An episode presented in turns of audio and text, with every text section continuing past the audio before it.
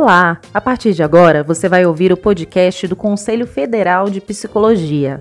Sempre um programa diferente para discutir temas relacionados à psicologia e ao exercício profissional.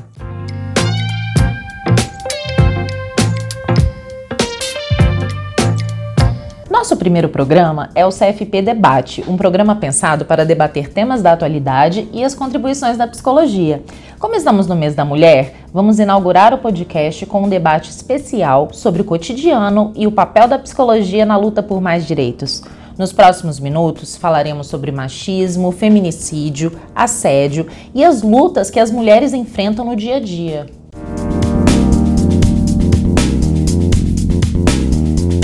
Antes de apresentarmos as nossas convidadas, teremos alguns dados que mostram a realidade em que as mulheres brasileiras estão inseridas. Ouça com atenção.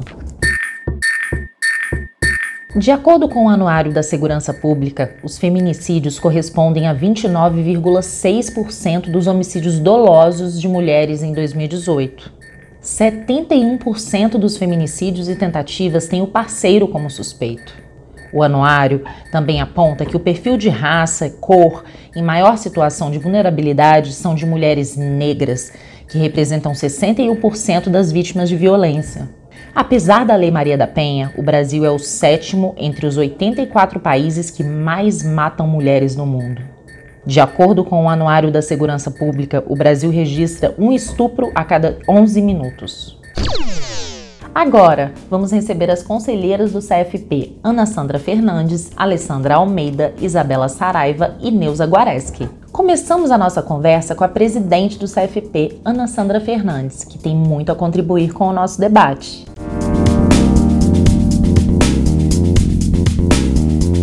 A psicologia é uma categoria com mais de 80% de mulheres e ainda assim as mulheres não estão na maioria dos espaços de representação e poder. Ao mesmo tempo, temos você aqui, Ana Sandra, mulher, hoje à frente da maior entidade da psicologia brasileira, o CFP. Qual a importância dessa representatividade para as psicólogas? Acho que é importante esse lugar de representação e fazer uma ressalva que, para além de mim enquanto pessoa, né, acho que o CFP conta hoje com um plenário com 18 mulheres, né, de, dos mais diversos estados do Brasil, que representam esses estados, que representam essas regiões. E, e acho que isso é uma, uma coisa que a gente é, precisa comemorar muito, porque é, eu não estou sozinha nesse processo. Eu me sinto muito amparada e mulheres muito amparada, muito acolhida por esse coletivo e dizer que esse projeto que a gente que a gente sonha e que a gente busca cotidianamente é, é, fazer cumprir no CFP a partir da proposta que nós fizemos à categoria e à sociedade para estarmos aqui, conta também com a ideia de que esse, esse conjunto, esse plenário, ele também é um plenário muito diverso. Então eu tenho uma, uma satisfação que, que eu não tenho nem como dizer como, de poder dizer que nós temos no nosso plenário não só um plenário composto de 18 mulheres, de mulheres de diversas regiões, de mulheres negras, né, é, e, e, que, que, tam, que compõem o nosso plenário para que a gente possa dizer dessa diversidade, inclusive da diversidade racial, inclusive dessa diversidade é, de que a gente pensa que é a diversidade que faz parte é, é do nosso do nosso, do nosso país, né? Então, eu acho que a nossa, a nossa, a, o nosso plenário do CFP, ele tem nesse momento esse, esse fato que não é qualquer fato e, e acho que é um fato para comemorar.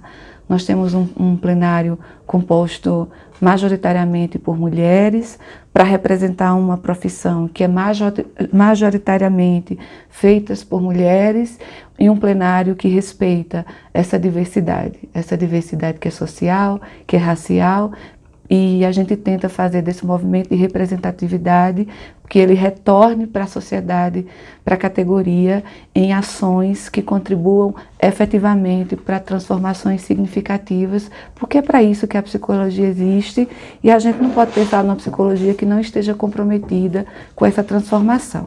Na Sandra, nós apresentamos alguns dados que fazem parte do cotidiano das mulheres. Você poderia falar um pouco sobre o assunto? Porque a gente tem um caminho muito longo de acesso a garantia de direitos que são muito elementares, inclusive. Né? E a gente pensa da valorização da mulher no espaço das relações de trabalho, é, a gente tem aí os indicativos de que as mulheres elas recebem menos que os homens por exercer as mesmas funções.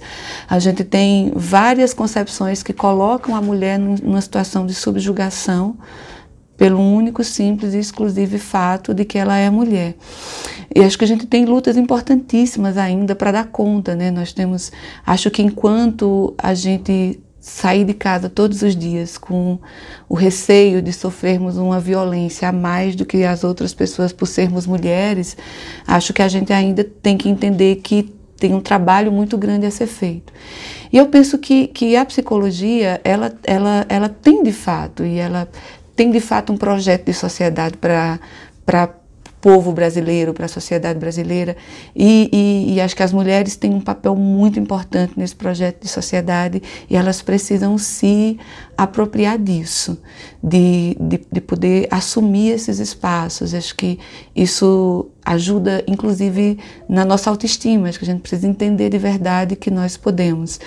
E eu acho que, para além disso, acho que a psicologia, ela precisa urgentemente, inclusive por uma questão é, é, que é dos nossos princípios éticos, contribuir é, para a eliminação é, de, um, de, uma cultura machista que coloca as mulheres num, num lugar de subjugação, não só é, nas suas relações cotidianas, nas suas relações familiares, muitas vezes, nas suas relações de trabalho, mas nas suas relações é, na sociedade como um todo.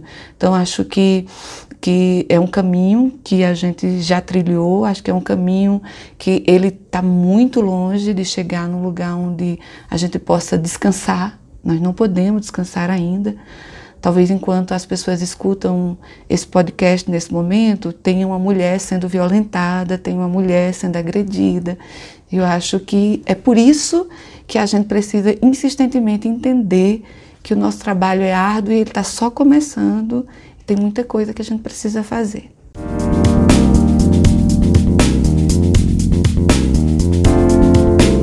Um dos crimes que mais atingem as mulheres brasileiras é o feminicídio, como vimos, um problema de saúde pública.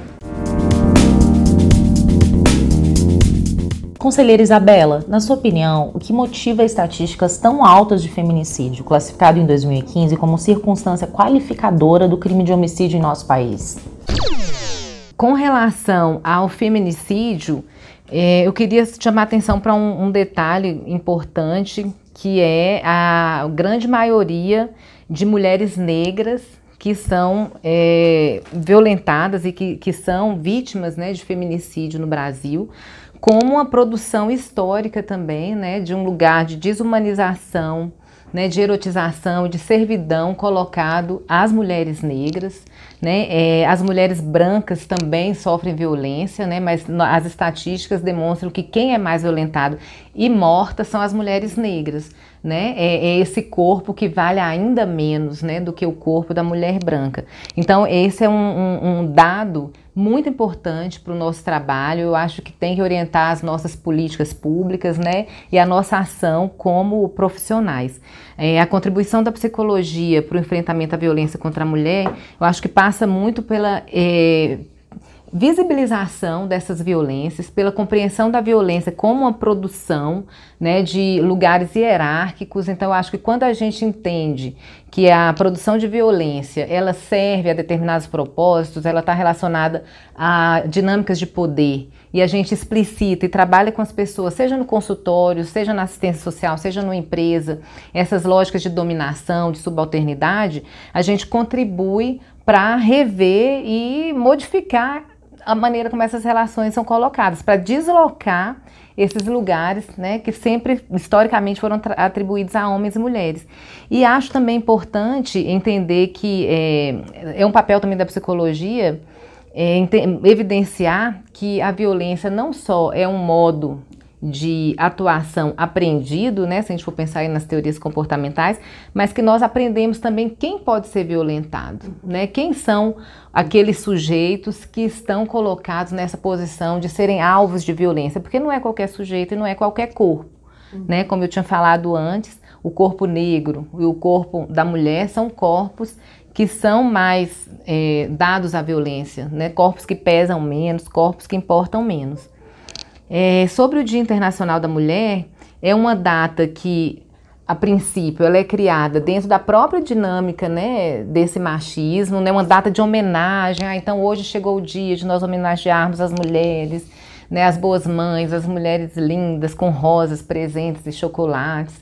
E a gente já tem há algum tempo tentado transformar essa data num outro né, como um, uma outra produção de significado, né? É, o 8M, até acho que até essa mudança no termo, né, a gente lembrar do 8M como uma data de luta, como uma data da gente relembrar e reafirmar todas essas desigualdades. É, é, existe um debate, né? É, é, é, a gente deveria ter um dia da mulher, afinal de contas, né? O que, que significa eleger um dia para ser o dia da mulher?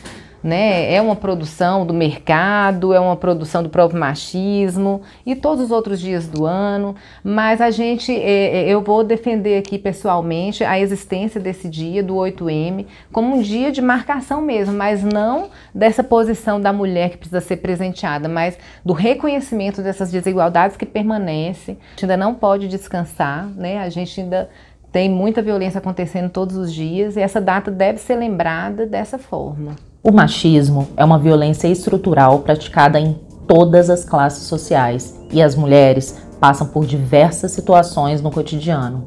A maioria das mulheres já teve a sensação de serem interrompidas por homens durante suas falas, impedindo que concluam seu raciocínio. E o que dizer das explicações didáticas sobre questões óbvias? Não menos comum são as apropriações de ideias, tão corriqueiras nos ambientes corporativos, em que o homem leva os créditos pelo trabalho produzido pela mulher. Uma das formas mais abusivas dentre os tipos de machismo, que funciona como uma intensa violência psicológica, é quando o homem age para parecer que a mulher enlouqueceu ou está exagerando quando está originalmente certa. A situação faz com que ela duvide da própria capacidade de percepção, memória e sanidade. Algumas frases como você está louca, está de TPM para ficar assim? Você está exagerando ou pare de surtar são bastante usadas pelos agressores nesse contexto. Dito isto, conselheira Alessandra, sobre o machismo estrutural que as mulheres vivenciam, marcado pela violência, o preconceito, o assédio e a discriminação, pelo simples fato de ser mulher, como a psicologia pode contribuir para transformar essa realidade? A gente, acho que em primeiro lugar, não pode esquecer que nós somos uma sociedade que é construída em cima de diferenças, mas diferenças que colocam os sujeitos em lugares de privilégio e de status social diferente. Eu acho que isso tem uma importância porque isso traz para nós a necessidade né, de discutir as questões de gênero na educação. Né? A gente precisa cada vez mais discutir essas diferenças que são características humanas e por que é que elas são elencadas, hierarquizadas, a ponto de fazer é, que um sujeito com características Y seja hierarquicamente superior a um sujeito com características X. Né? Então, é, eu acho que a gente pode começar pensando por aí e é, pensar o quanto que a fragilização das políticas públicas, na verdade, porque a gente precisa pensar que o que ordena né, uma, uma coletividade, uma sociedade complexa, é, é, esse combinado que é feito politicamente e que é expresso nas políticas públicas, assim, o quanto que a fragilização das políticas públicas, no sentido de que elas não é, conseguem dar conta dessa problemática que é extremamente grave, ela nos faz, é, ao invés de é, diminuir esses índices ter aumentado, que significa olhar de frente para o problema e avançar sobre o problema como ele merece, como ele exige. Né? Por exemplo, é, o que significa é, mulheres serem mortas em medida protetiva, estando em medida protetiva?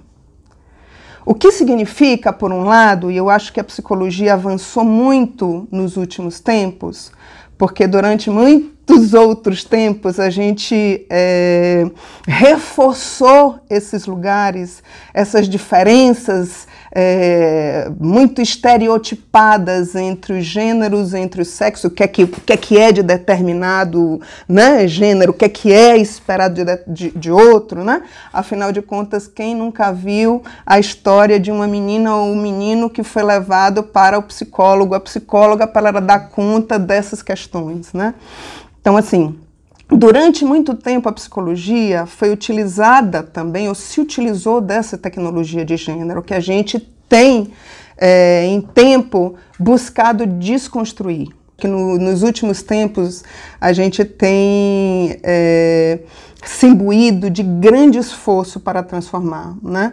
quando a gente é, tem feito produções com esse debate, né? tanto produções é, literárias escritas quanto é, vídeos, eu acho que não só no, isso é o sistema conselhos de uma maneira geral, que é, ter, que é convocando a categoria a refletir sobre isso e, de alguma forma, também chamando a sociedade para discutir, é, para estar atenta a quanto que esses marcadores, que são os marcadores de gênero, sexo-gênero, de classe e de raça, eles são importantes é, agravadores da violência ou das violências contra as mulheres, sobretudo, e o aumento do feminicídio também. Então, assim.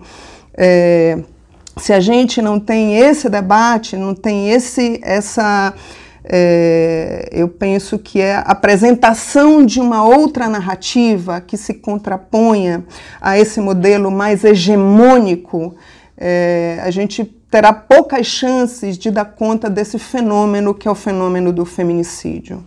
Né? E isso inclui não só debater o lugar onde as mulheres somos colocadas, mas é discutir um lugar de falso privilégio dos homens e essa a formação histórica do que a gente hoje está chamando de masculinidades tóxicas. E para isso é necessário, inevitavelmente, que a gente vá para o campo da educação e que a gente traga esse debate para o campo dos comportamentos e da construção das subjetividades, que eu entendo que é uma tarefa da psicologia e é um caminho que a psicologia brasileira tem, é, no qual tem se empenhado e tem imbuído, se imbuído de esforços para é, colaborar, eu penso.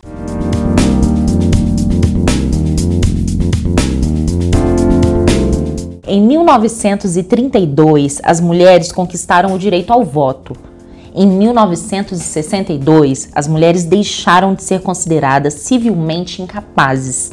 Já em 1967, a discriminação contra a mulher foi considerada incompatível com a dignidade humana. E em 1988, a Constituição Federal consagra a igualdade entre homens e mulheres tudo isso foi fruto de muita luta das mulheres brasileiras. Conselheiras Neuza, mesmo com todas essas conquistas, por que ainda precisamos do 8 de março, Dia Internacional da Mulher? Eu acho que é super importante a gente fazer essa questão assim, como que a psicologia pode contribuir para essa posição da mulher na sociedade. E eu acho que aí vale muito a gente lembrar assim historicamente como essa profissão foi construída. Né? É uma profissão de mulheres, desde que surgiu essa, é, é, essa profissão, psicologia, que, que a, maior, a maioria das pessoas que foram buscar, cursar, eram mulheres. E, e, e por que mulheres assim? Porque eu acho que era aquela profissão que uh, levava a pensar que era uma cuidadora, né? que ia ser alguém que ia atender outras mulheres, que ia atender crianças. E a gente queira ou não, a gente faz a nossa prática em cima de saberes.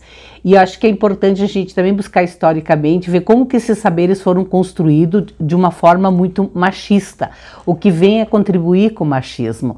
Né? Então, por exemplo, a questão da família, de entender o que é uma família, a dinâmica familiar, o desenvolvimento de uma criança, o desenvolvimento das relações amorosas, e sempre pensando que o saudável é aquilo que está equilibrado, aquilo que tá, que, que faz as pessoas felizes. O certo, o normal, é aquilo que faz as pessoas felizes e é o saudável.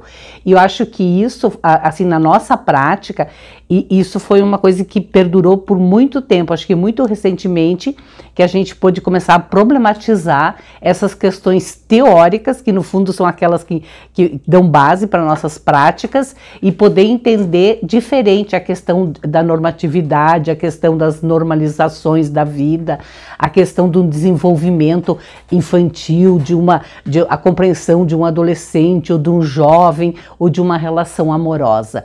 Então acho que a psicologia pode contribuir eh, nesse sentido com a mulher, repensando as suas práticas e, e, também assim questionando alguns conceitos que a gente já naturalizou por aí, que a gente simplesmente repete. E às vezes a gente até fala, mas quando chega na hora H, a gente cai assim numa normalização. Por exemplo, a gente está no CRAS e aí tu tem toda uma militância né, feminista, mas aí chega uma mulher com um filho, aí tu pergunta assim, onde é que está o pai dessa criança? Né? Então, acho que são questões assim que a gente não se dá conta e que a gente reforça uma sociedade machista.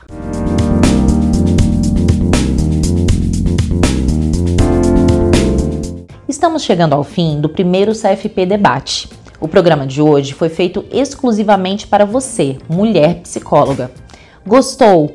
Mande um e-mail para comunica@cfp.org.br e não deixe de acessar o site do CFP, site.cfp.org.br.